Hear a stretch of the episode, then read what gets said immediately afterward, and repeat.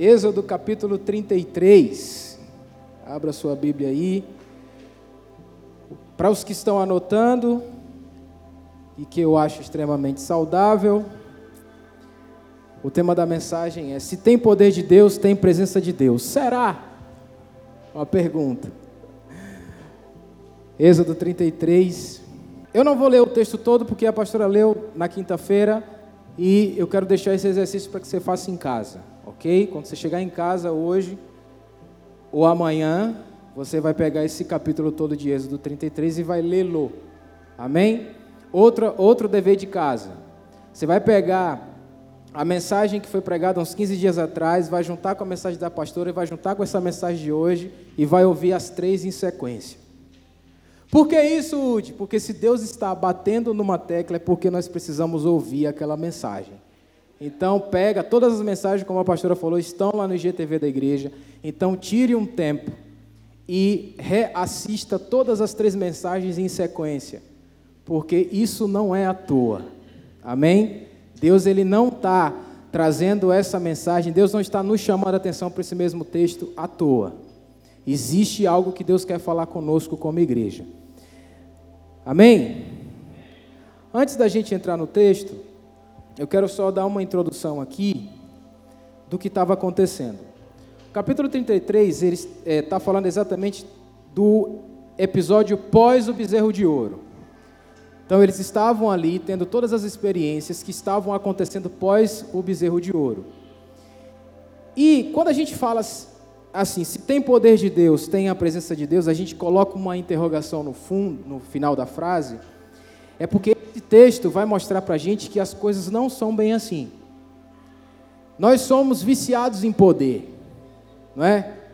Você vê, às vezes, um político que ele entra para a política, ele não entra para a política só por isso, ele entra para a política porque ele quer o quê? Hã? O que mais?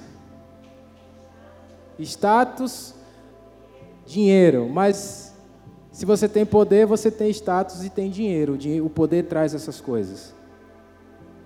Então nós somos viciados em poder. Nós queremos poder. E aí, o mais engraçado é que às vezes a gente vem para a igreja buscando primeiro o poder. Nós viemos para a igreja buscando o poder de Deus. E aí a gente fica vivendo atrás do poder, atrás do poder o tempo inteiro. E nesse texto aqui, Moisés vai nos ensinar que o poder sem a presença é inútil.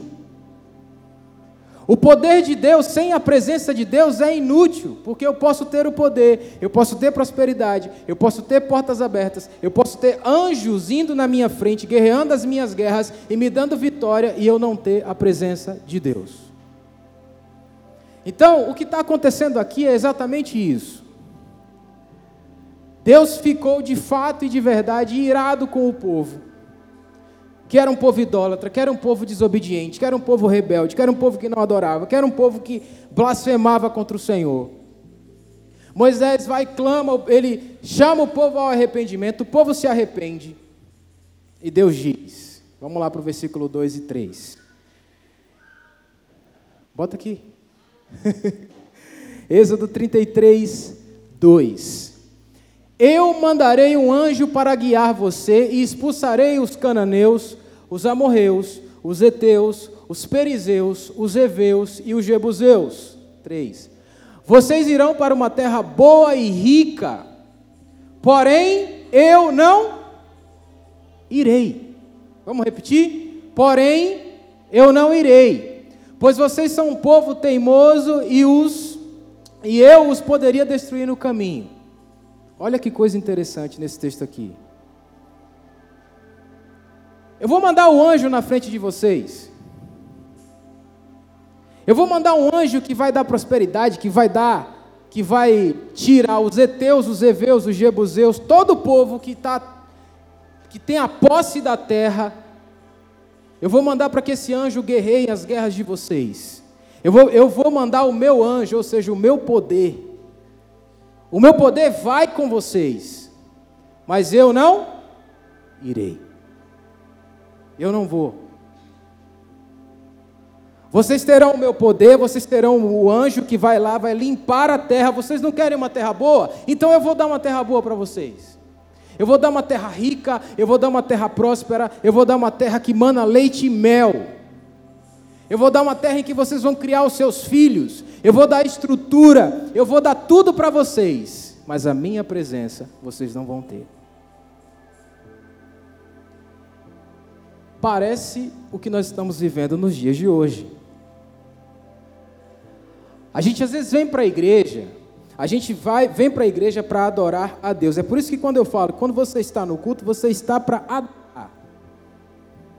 Quando nós estamos aqui adorando, nós estamos adorando a Deus, nós estamos devolvendo, ou estamos adorando ao nosso Deus.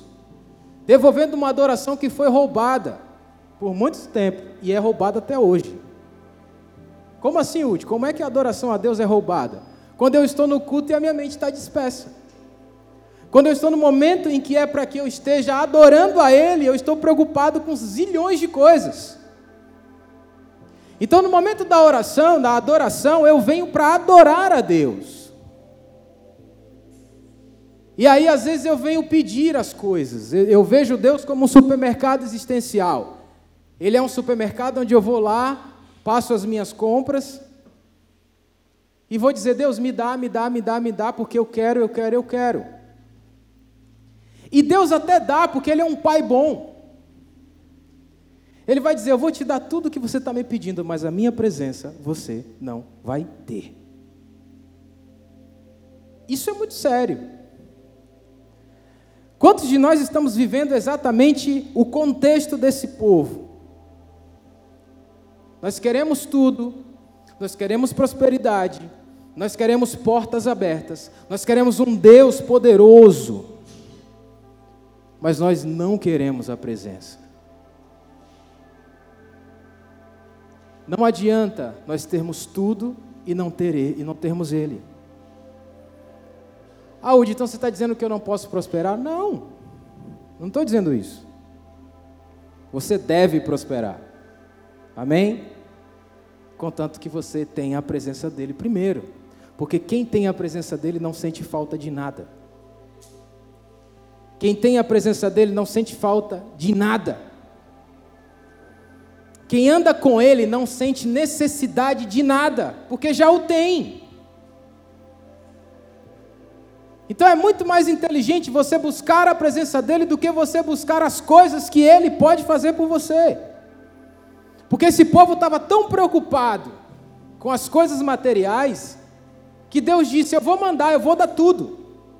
A demanda de vocês é por terra, eu vou dar terra para vocês. A demanda de vocês é por prosperidade, eu vou mandar um anjo na frente que vai limpar a terra, vai tirar os povos inimigos e vai dar vitória para vocês, vai dar porta aberta, mas eu não irei.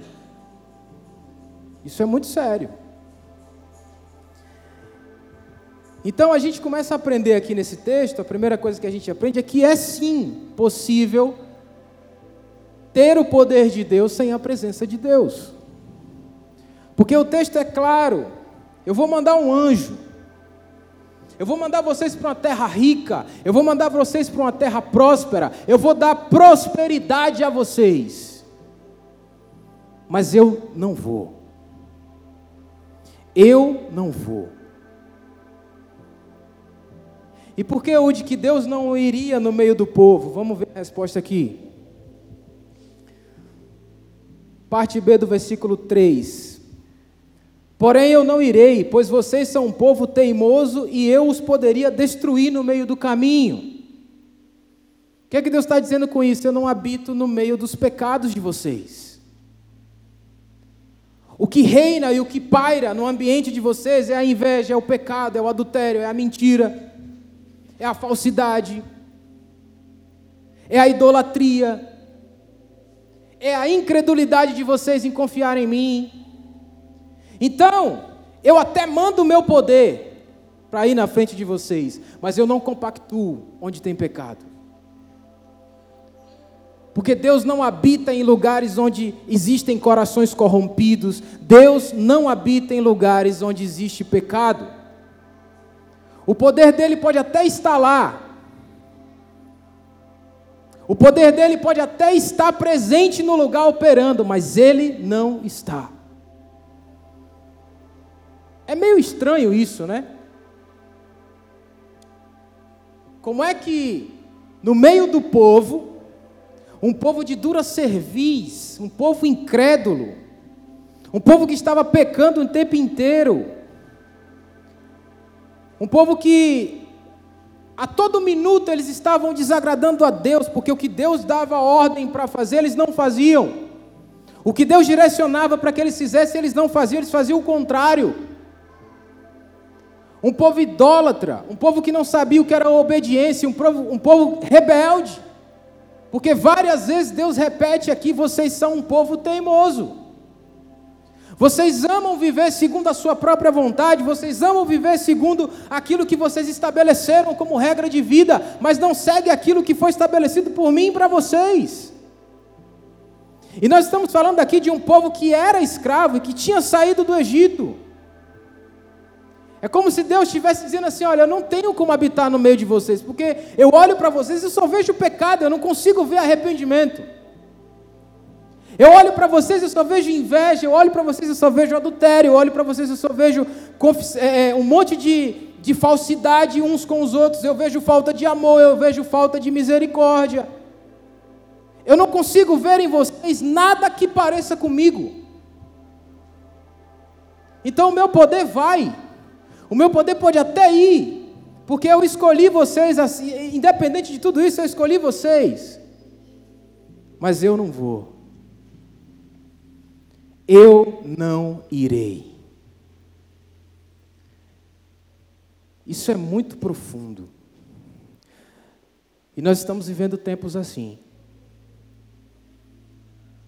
Às vezes a gente critica as pessoas que estão em alguns lugares, em algumas religiões de matriz africana, e aí a gente fala assim: "Ah, porque a pessoa vai fazer, vai lá fazer um trabalho, fazer alguma coisa. Aquela pessoa ela está buscando o poder. Da mesma forma que alguém que vem na igreja, ao invés de vir para aqui e levantar suas mãos e adorar, vem buscar o poder de Deus para curar. Não muda nada, só mudou o lugar. É por isso que a gente tem tanto problema em buscar a Deus, porque nós somos viciados no poder de Deus. A gente quer o poder dele para que ele nos dê um emprego. A gente quer o poder dele para que ele abra as portas, nos dê uma empresa nova ou nos ajude a fundar o nosso negócio. A gente quer o poder de Deus para que ele faça e aconteça. E ele pode dar. Diga para o seu irmão: Deus é bom e Deus dá. Só que a gente não percebe que essa nossa busca é uma busca burra. Nossa, hoje isso é forte, é para nos tirar da nossa zona de conforto mesmo. De que adianta eu ter o poder dele, eu ter as coisas dele, não ter ele? De que adianta eu ter o poder, o braço, de eu ter a mão dele, a destra dele, me guiando e dizendo para mim, vai por ali, faz assim, e eu não ter ele? Porque se eu tenho ele, eu tenho tudo. Se eu tenho a presença dele, eu não preciso ficar pedindo poder, porque ele é o poder. Se eu tenho ele morando em mim, eu não preciso ficar dizendo, Deus, me cura, porque ele já mora em mim, e onde Deus habita não existe doença. Onde ele está, não há necessidade de nada. Às vezes, eu não sei se já, se já aconteceu com vocês, de orações que vocês nem fizeram e foram respondidos. Quem já aconteceu isso com você? Você nem pediu. E a coisa foi lá e aconteceu. Não é do nada. É porque era ele que estava. E às vezes nós estamos pedindo um monte de coisas. Deus me dá, me dá, e as coisas não acontecem. É porque nós só queremos o poder. Ele até faz. Porque com o povo de Israel aconteceu isso. Deus chegou e disse para Moisés: Moisés, é o seguinte. Você sabe que esse povo é rebelde.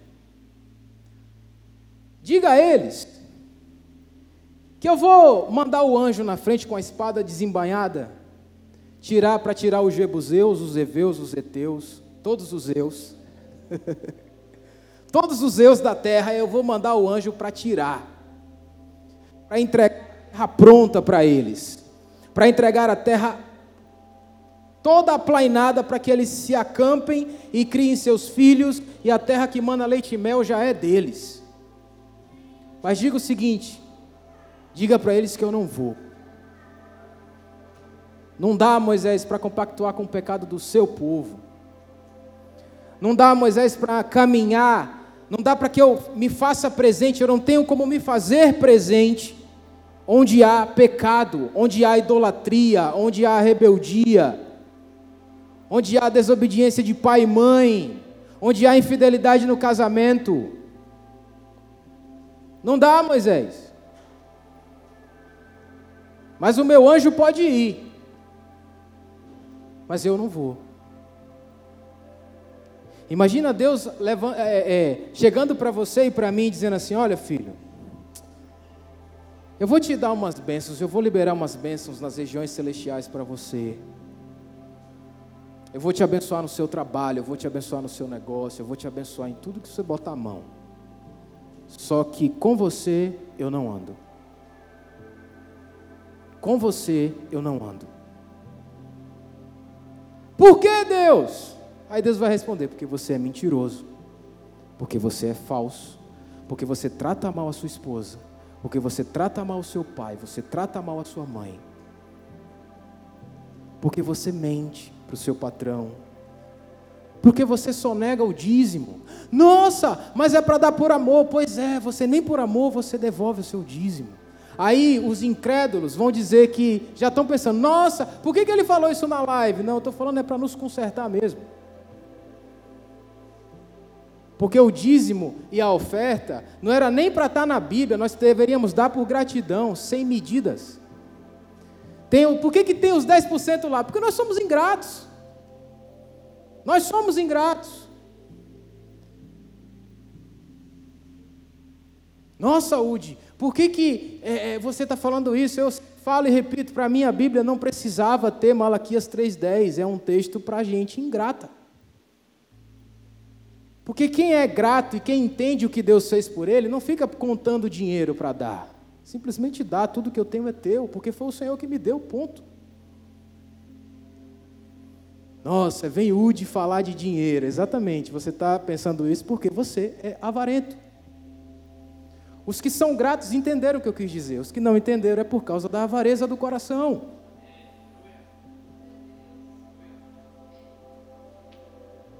Querem ir embora? Quem quer ir embora?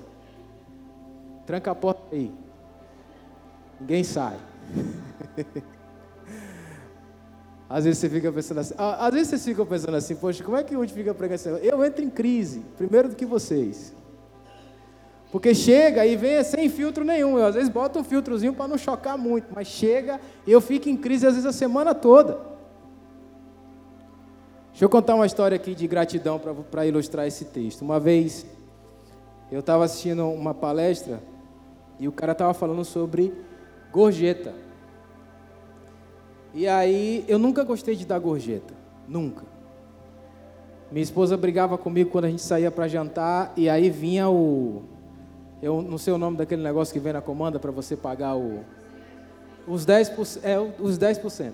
Eu sempre tive um problema com 10%. E aí, eu falava, não, não vou pagar, eu já pagando a comida. E o cara já recebe aí, porque o dono do restaurante paga para ele, e não vou pagar. Eu estava assistindo uma, uma, uma palestra e o cara falou assim, como é que você quer que as pessoas valorizem seu trabalho se você não valoriza o trabalho dos outros? Você não dá gorjeta quando você vai jantar com sua esposa. E o cara falou com essas palavras. Eu falei, é Espírito Santo, eu não. Cheguei, aí terminei de assistir a palestra e falei com ela. Falou, tá vendo? Precisa vir alguém de fora para você ouvir. Eu falei, não, é assim mesmo, é que a gente é cabeça dura, precisa. E aí, nesse mesmo, não, no sábado, isso é, acho que não me engano, no meio da semana, no sábado eu fui lavar meu carro. E eu estava com 22 reais. 20 era para lavar o carro. E aí o Espírito Santo falou assim: Vamos praticar aquele negócio que você aprendeu essa semana? Eu falei assim: Por quê? Ué, você disse para mim que queria ser mais grato, então vamos lá, vamos aprender. Falei: Amém. Aí cheguei, lavei o carro e peguei os 22 reais e dei assim pro cara, né? Aí ele falou, ah, tem a mais. Eu falei, não, aí é um negócio para você aí. Aí, ah, beleza. E eu pensando, aí o cara vai pegar os 22 reais para tomar cerveja, fazer um monte de coisa. O Espírito Santo falou, você tem que aprender a ser grato. Como é que você quer que as pessoas valorizem o seu trabalho se você não valoriza o trabalho dos outros? Fiquei quieto, entrei dentro do carro, peguei e fui para casa. Na noite a gente foi sair, achei alguma coisa aqui da igreja, eu não lembro. Aí Led falou assim: Poxa, o carro tá cheiroso, olha como o cara limpou. Eu falei: É. Aí o Espírito Santo falou: Mas o mérito não é seu, foi o rapaz que lavou. Entendeu? Não é seu. E eu quase que disse: Não, é porque o rapaz. Eu, eu ia falar, porque eu pedi para o rapaz dar um grau. Não, não é seu. O rapaz lavou, o mérito é dele. Honre a vida dele. Às vezes nós somos assim. Quem é, quem tem problema em dar gorjeta aqui, levanta a mão. Brincadeira. Passe a dar gorjeta, amém? Às vezes você é um profissional liberal, você atende pessoas e você fica pensando: ah, por que, que eu dou um preço, o cliente fica reclamando do valor? Será que você não reclama também do valor quando você vai contratar os preços dos, dos, da, dos seus concorrentes ou de outras pessoas? Ah, o cara fica reclamando porque o, o, o, o preço que eu cobrei é caro. Você está colhendo o que você semeou. Amém? É simples. Se você não consegue pagar, não compre. Se você não consegue pagar pelo serviço, não compre. Mas não diga que é caro porque você não sabe o trabalho que dá para fazer. Ok? Diga para o seu irmão: para de dizer que as coisas são caras. Olhe para ele. É com isso. Que esse negócio volta. E volta. Ok? Volta mesmo. Quem é empreendedor aqui sabe.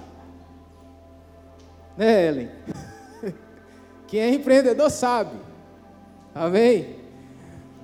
Vamos lá. Segunda coisa. O que, que a gente aprende aqui nesse texto?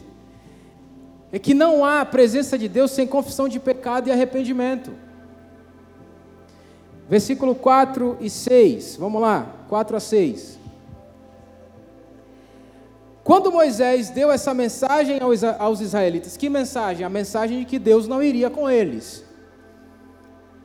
Eles começaram a chorar e ninguém usou as joias. E aí, Udi, que joias eram essas? As joias, lembra que na última mensagem a gente falou das joias que eles tinham é, é, é, usado para adorar o bezerro de ouro, que eles tinham feito uma festa? Exatamente são essas joias aqui. É, quando Moisés deu essa mensagem aos israelitas, eles começaram a chorar e ninguém usou as suas joias. Então o Senhor mandou que Moisés dissesse a eles: Vocês são um povo teimoso. Olha como Deus ele vem pontuando o pecado do povo o tempo inteiro. Vocês são um povo teimoso. Se eu fosse junto com vocês, mesmo que fosse por apenas um momento, eu os destruiria completamente. Agora tirem as suas joias e eu vou resolver o que fazer com vocês. Assim, depois que os israelitas saíram do monte, do monte Sinai, eles não usaram mais as joias. Foi o que aconteceu aqui? Mudança de rota.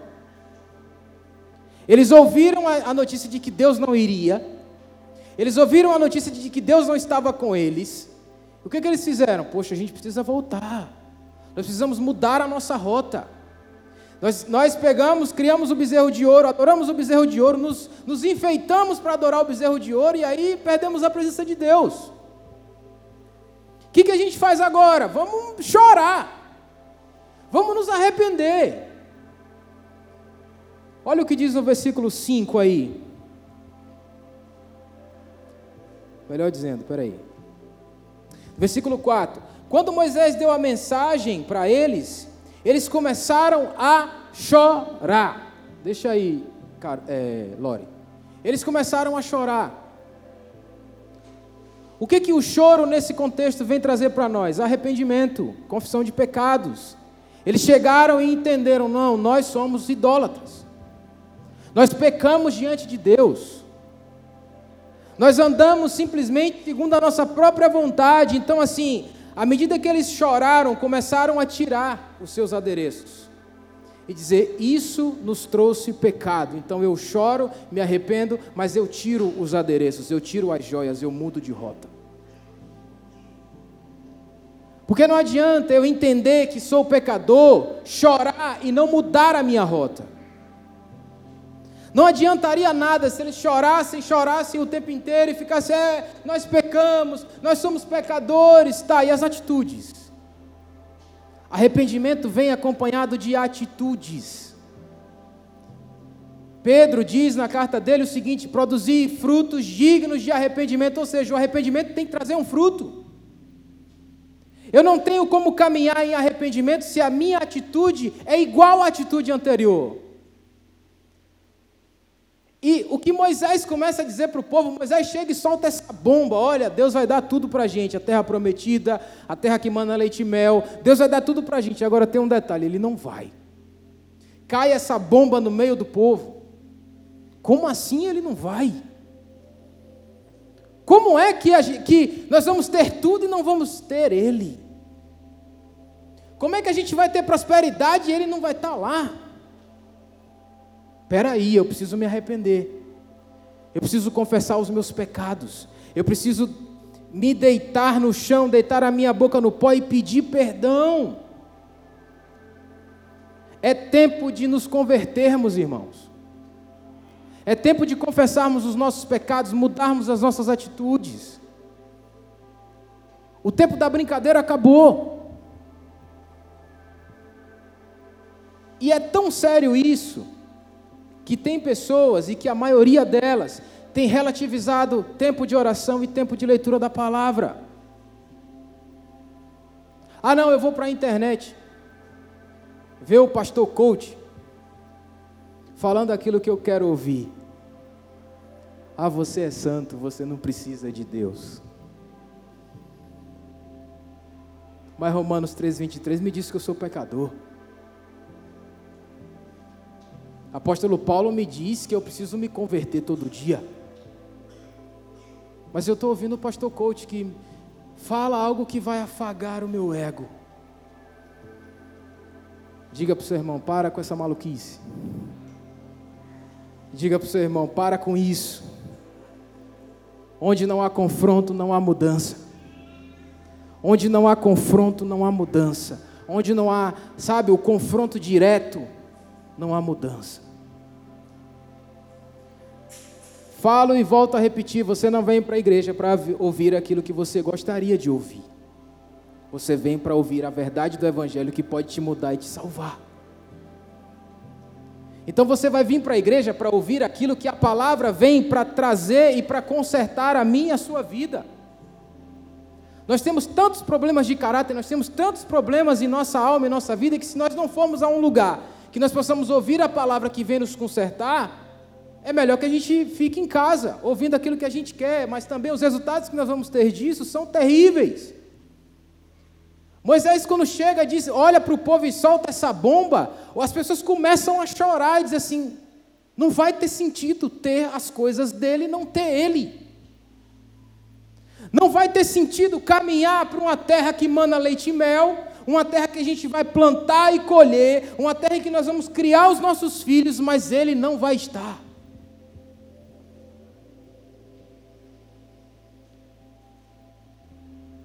Não adianta ter prosperidade sem Deus. Não adianta. Audi, então você está dizendo que Deus me chamou para andar mendigando? Não. É melhor você ter prosperidade com Ele. Tenha Ele primeiro, porque se você tiver Ele, você tem tudo. Os clientes vão chegar porque Ele vai trazer. Amém? Amém, empreendedores? Os clientes vão chegar porque Ele vai trazer. Ele sabe quando você acorda de manhã e a primeira coisa que você faz é dizer: Senhor, eu quero a tua presença. Antes de orar pelo meu negócio, eu quero a tua presença. Então, se você tem Ele no seu negócio, os clientes vão chegar porque é Ele que vai mandar. Aí você pode até pensar assim: nossa, como assim? Eu nem faço tanta vontade dele assim, mas ele conhece as tuas orações quando você está sozinho. Às vezes, Ele ouve mais a sua oração do que pessoas que estão na igreja 24 horas. Por quê? Porque aqueles que estão na igreja 24 horas estão buscando o poder ao invés da presença. E você está buscando a presença. E quem busca a presença tem o poder. Amém? Vamos aplaudir o Senhor porque Ele é bom. Glória a Deus. Aleluia. Amém.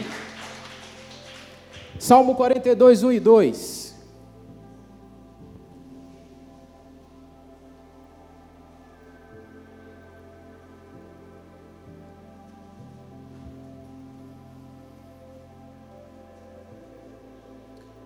Assim como o corso deseja as águas do ribeirão, assim também eu quero estar na tua. Vamos repetir?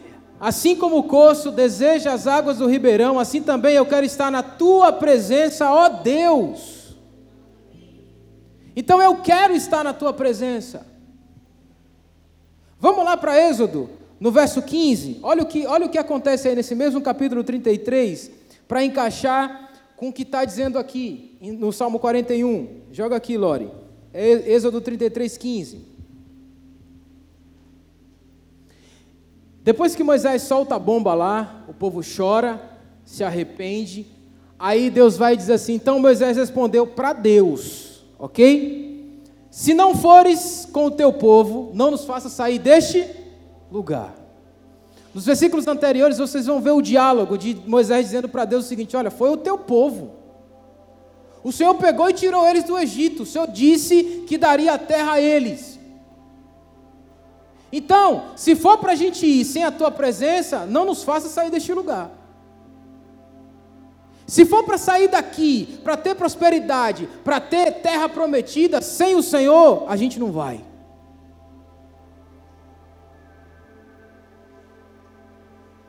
Toda prosperidade sem Deus causa morte.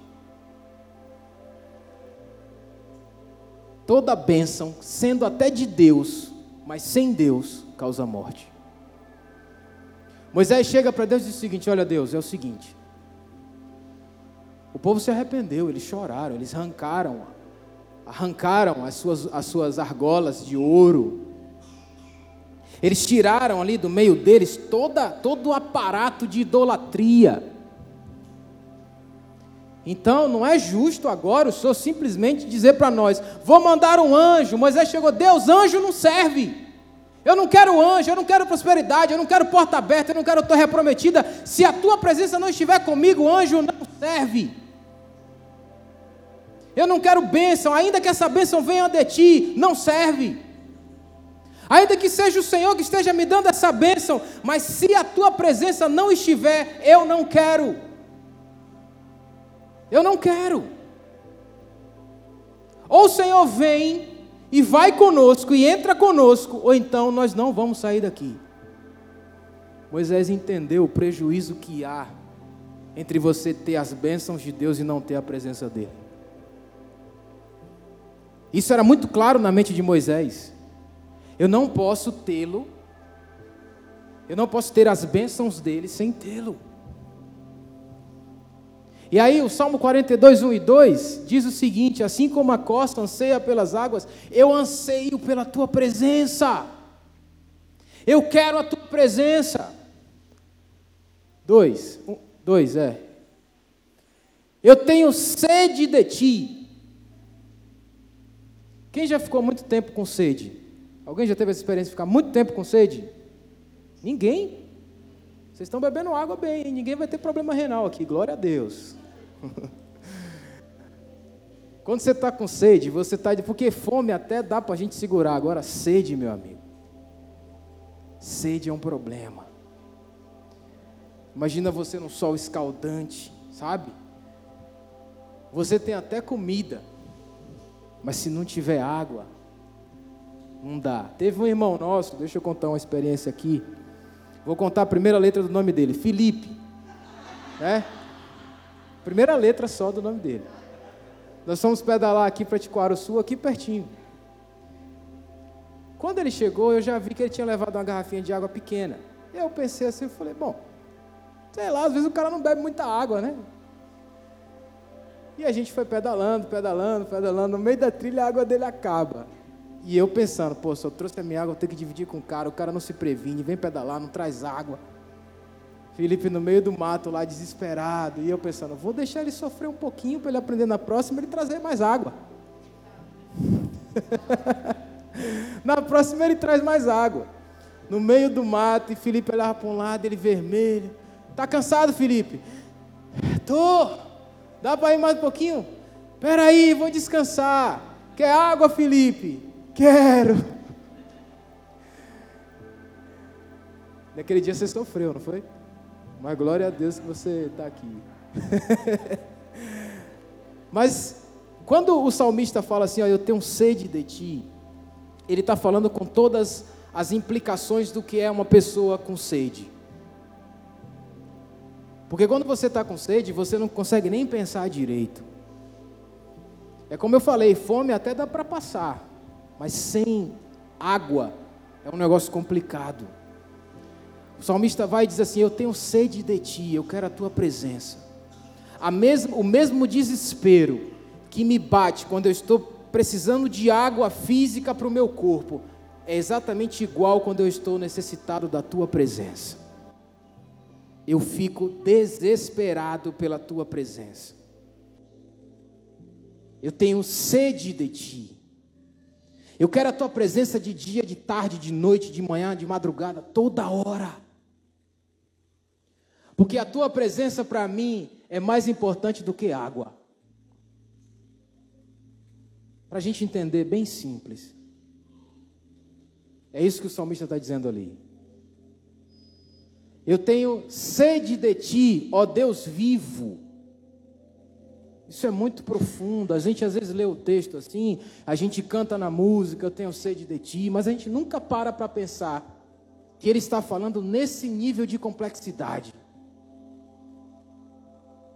Da mesma forma que eu tenho prazer quando eu estou morrendo de sede e bebo um copo de água, é o mesmo prazer quando eu estou necessitado de ti, eu chego na tua presença. É o mesmo, é exatamente o mesmo prazer. Eu preciso da tua presença.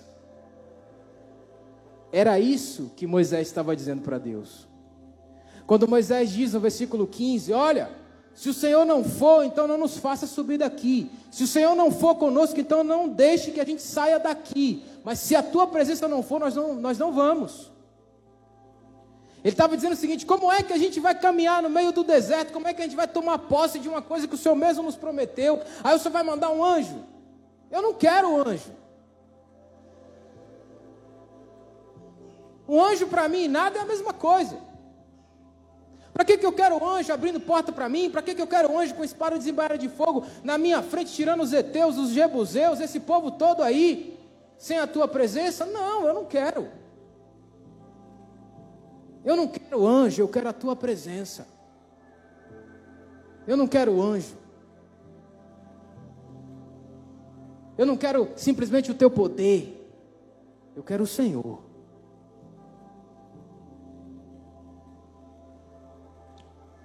Uma coisa difícil para nós, às vezes, cristãos, é ter uma oração só de adoração a Deus. A gente já começa a nossa oração dizendo assim: Senhor, abençoa o meu dia. É um pedido, né? A gente já começa a nossa, a nossa oração assim: Deus, ah, Senhor, como é bom estar tá aqui, estar tá vivo. A gente já começa a nossa oração com, várias, com vários pedidos. Abençoa o meu dia, abençoa o meu trabalho, abençoa quando eu sair de casa, Senhor. Mude a sua oração hoje. Comece a sua oração adorando a Ele. Se você for pegar todos os salmos da Bíblia, a maioria deles começa com adoração. A maioria dos, dos salmistas, eles começam com adoração, Senhor, Tu és bom, Tu és Senhor, Tu és maravilhoso. Tem gente que me uma vez uma pessoa me perguntou, Udi, por que você fica repetindo toda hora que Deus é bom? Eu falei, porque Ele é.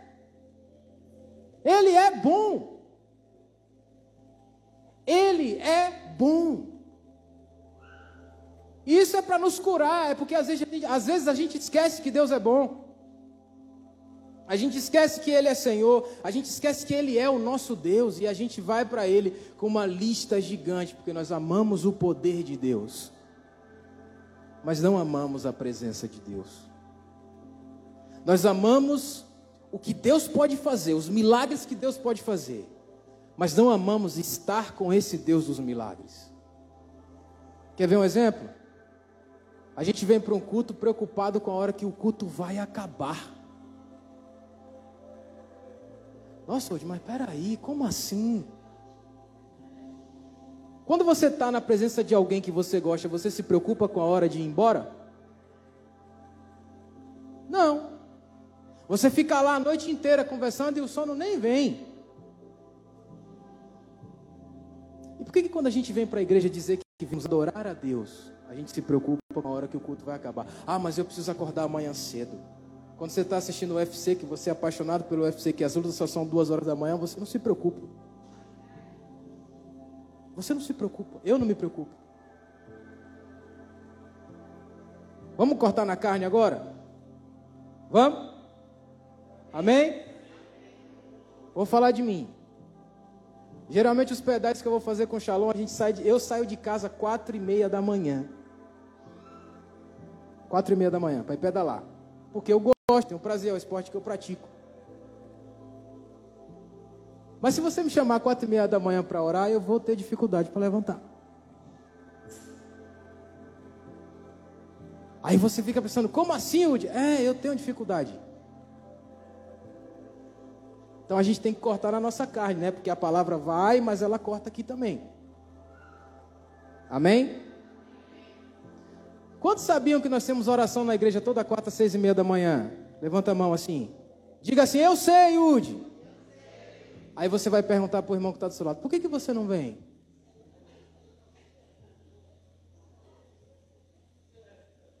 Dê um sorriso para ele, porque depois de uma porrada dessa, dá briga. Fala, oi, tudo bem? Você vem sempre aqui. Vamos cortar na nossa carne.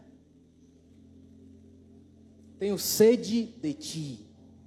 Eu tenho sede da tua presença, ó Deus vivo. Eu preciso da tua presença em mim, ó Deus vivo. Vamos caminhar para o final. Amém? E o que é de fato estar na presença de Deus, Udi? Vamos lá para Lucas 13. Já abre aí em Lucas 13, 27, que é o último texto que a gente vai ler. Estar na presença de Deus é andar com Ele ok? Você pode ter de fato o poder de Deus, mas pode não ter a presença, e esse texto aqui de Êxodo está deixando isso muito claro para a gente. Lucas 3, 27, deixa o versículo aí. Existem pessoas que às vezes pensam assim: poxa, se está acontecendo um milagre é porque Deus está ali. Se está acontecendo um milagre é porque Deus está fazendo, né? Se Deus está acontecendo um milagre é porque Deus está no negócio. Não, porque o anjo aqui era o poder de Deus. Deus falou: vou mandar o meu anjo diante de vocês, mas eu não vou. E o que é de fato o de estar, ter a presença de Deus e buscar a presença de Deus? É ter uma vida de oração. É ter uma vida de busca da presença dEle. É ter uma vida de busca intensa e ter intimidade com Ele. E como é que eu faço isso? Trave um horário no seu dia para estar com Deus. Ah, eu não tenho tempo. Você já ouviu em um lugar não muito distante dessa igreja, daqui, que não ter tempo é a desculpa do desorganizado. Ah, eu não tenho tempo. Não, você não prioriza, é diferente. Você não prioriza estar com Deus. Você prioriza outras coisas. Porque se você priorizasse a oração e a intercessão, se você priorizasse uma vida de intimidade com Deus, você achava tempo para orar, você achava tempo para ler a palavra. Olha o que Jesus vai falar para aqueles que pensam ter tempo com Ele e não tem. Ele vai dizer assim: Não sei de onde vocês são, afastem-se de mim, vocês que fazem o mal. Como é que Deus vai me conhecer se eu não converso com Ele? Como é que Deus vai olhar para mim e vai dizer: Não, filho, Né? Você é meu filho. Se eu não tenho um tempo de intimidade com Deus, eu não estou falando para você ficar é, duas, três horas trancado no seu quarto. Não, eu estou dizendo para você criar um relacionamento com Deus. Aí você vai ver todas as suas necessidades respondidas e as que não são respondidas você vai entender, era porque eu não estava maduro para receber, por isso que ele não me deu. Porque quem tem intimidade consegue absorver as respostas. Quem tem intimidade com Deus não fica perdido sem entender o que, é que Deus está falando. Quem tem intimidade com Deus ouve a palavra, entende e recebe. Nós estamos relativizando muito a oração, nós estamos relativizando muito a leitura da palavra, nós estamos relativizando tudo, achando que Deus, ah, Deus é um Deus bom, Ele é bom sim, mas Ele é justiça. E aí a gente fica tratando Deus como um bobo, como um idiota. Ah, Deus, eu sei que o Senhor é misericordioso, paizão. Pois é, Ele vai vir vingar os nossos pecados em nós. A Bíblia me diz isso, Ele falou. Eu não vou andar no meio deles, porque se eu andar no meio, eu destruo. Se eu andar no meio deles, eu vou causar uma destruição total. E aí a gente fica usando o amor de Deus, a benevolência de Deus como desculpa para o nosso não arrependimento, para o nosso não, para a nossa não confissão de pecados, e aí nós acabamos vivendo assim, achando que Deus é um Deus bobão. Ah, é meu paizão, é meu, bom, meu bobão. Se eu fizer isso, tá tudo bem. Não tá tudo bem, não, mano. Enquanto não houver confissão e arrependimento de pecados, Deus não vai habitar no meu e no seu coração, Ele não vem. E ponto. Ah, por que, que eu oro e não sinto a presença de Deus? Dá uma revisão, na tua, uma revisada na tua vida. Olha para dentro. Vê se tem coisa para confessar e para se arrepender, e confessa, se arrepende e deixa. Ah, Udi, mas eu sei que eu posso cair. Tudo bem que isso seja um acidente mas que não seja uma prática. O que Deus quer trazer para mim e para a sua vida hoje é: nós precisamos mudar a nossa rota. Nós precisamos confessar os nossos pecados, nos arrepender para que Ele de fato habite em nós. Porque ter o poder de Deus é a coisa mais fácil do mundo. A Bíblia diz que diante do nome de Jesus o diabo e o inferno treme. Então, se você usar o nome de Jesus cheio de pecado, o nome dele vai ter poder, porque é, a, é, é o nome dele que está sendo honrado, não é você. É por isso que você vê, ah, Udi, eu fiquei sabendo que fulano estava em pecado, orou por alguém, a pessoa foi curada. Claro, não é pela pessoa, não. Lembra que eu falei que não é pelo mensageiro? Lembra? Ah, fulano estava em pecado, orou por alguém e a pessoa foi curada de câncer. Claro, ele orou em nome de Jesus.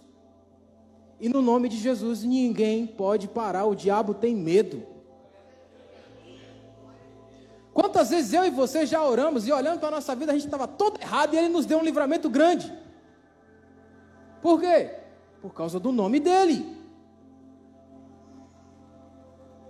Ao nome de Jesus, todo poder no céu, na terra e embaixo da terra. Então não é por nós, nunca foi sobre nós, a gente canta isso aqui. É por causa dele. É por isso que é perigoso demais a gente ficar só querendo o poder. Eu quero poder. Eu quero poder. Que nessa noite você possa mudar o seu desejo. Deus, eu quero a presença. Eu não quero poder. Porque se eu tenho a presença, eu tenho poder. Se eu tenho a presença, eu tenho Ele andando comigo. Se eu tenho a presença, as minhas orações, às vezes eu estou pensando e Deus já está dizendo, filho, eu já resolvi para você. Está tudo ok. Mas peraí, Deus, eu nem pedi. Pois é, não precisa, porque a gente anda tão junto que eu penso igual a você.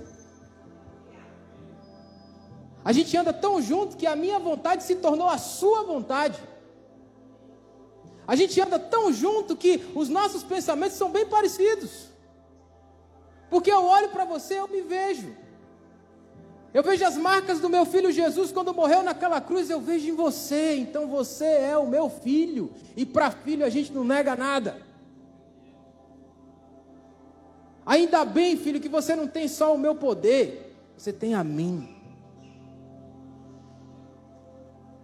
Depois vocês vão ler lá no capítulo 33, 34, lê até 35 por aí, você vai ver que Deus depois disse para Moisés: Olha, pelo arrependimento deles eu vou com eles.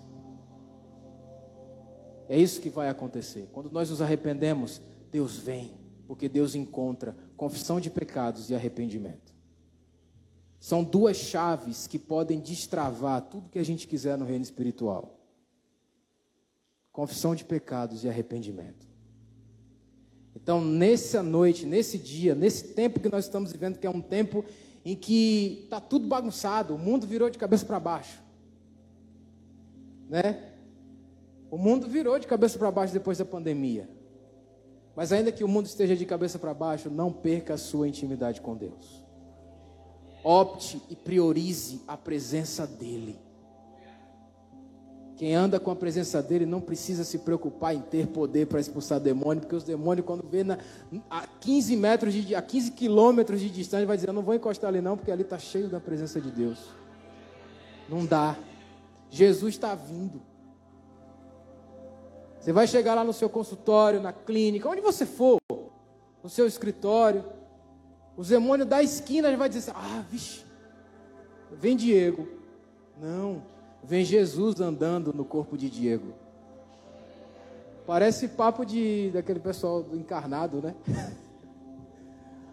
Mas ele disse que moraria em nós. Ele falou que habitaria em nós. Então, se eu creio que ele de fato habita em mim, eu tenho que dizer, Deus, eu quero a tua presença.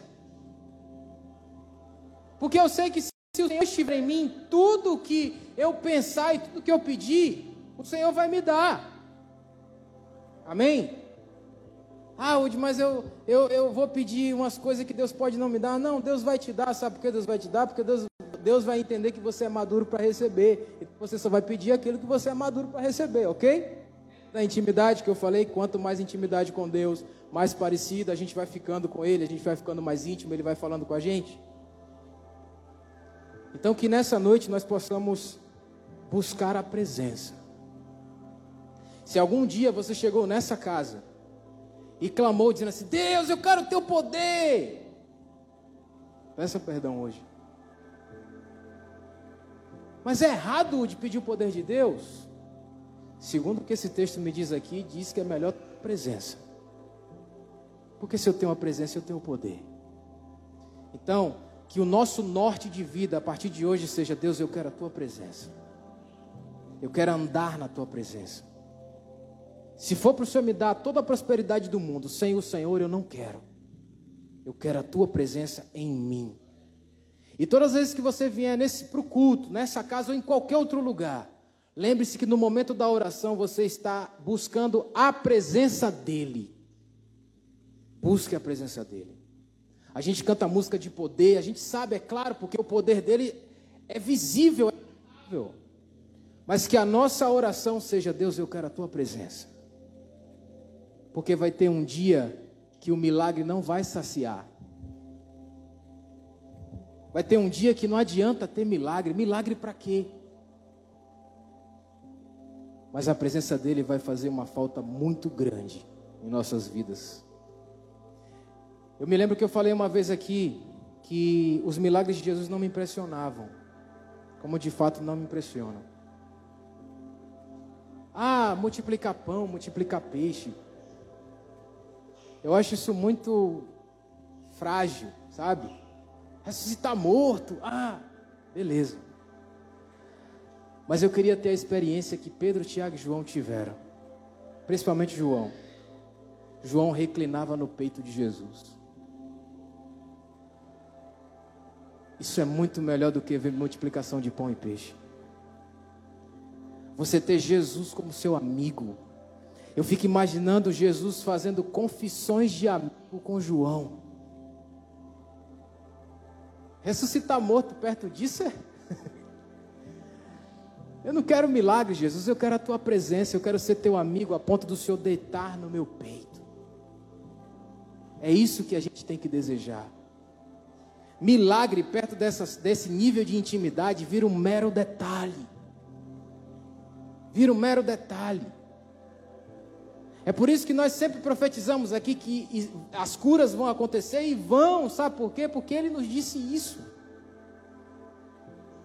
Quanto mais nós buscarmos a presença dEle, as coisas vão acontecer de forma natural. Você vai chegar aqui com dor e vai sair sem dor, e ninguém orou por você.